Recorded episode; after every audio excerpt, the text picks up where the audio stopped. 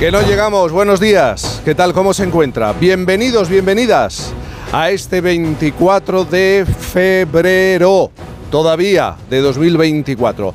A punto de terminar una semana que se ha visto rota, realmente rota por la tragedia de Valencia, en la que han muerto nueve personas. Parece increíble, ¿verdad? La resaca de aquellos años del boom inmobiliario, aquella locura, aún se deja sentir de muchas maneras y muchas formas en nuestras vidas. Si hoy sale a la calle, ya sabe que lo tiene que hacer abrigado a brigada en gran parte del país.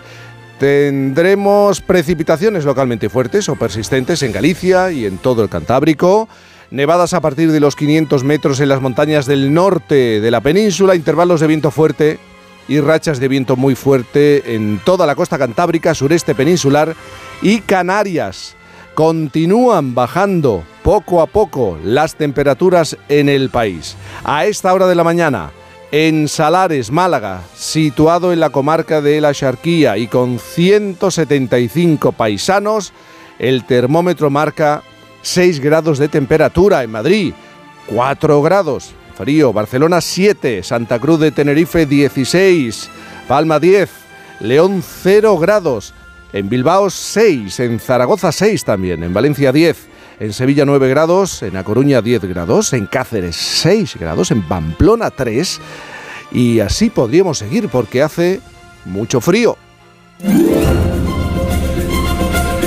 Y aunque no lo parezca, sigue haciendo tiempo y, sigue habiendo ganas de celebrar. ¿eh? El festoral de Por fin no es lunes nos lo demuestra.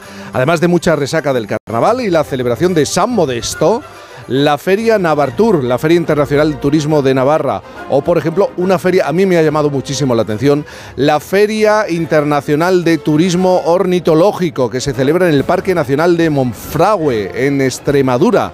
Y es que siempre hay que vigilar atentamente a todos los pájaros que andan sueltos.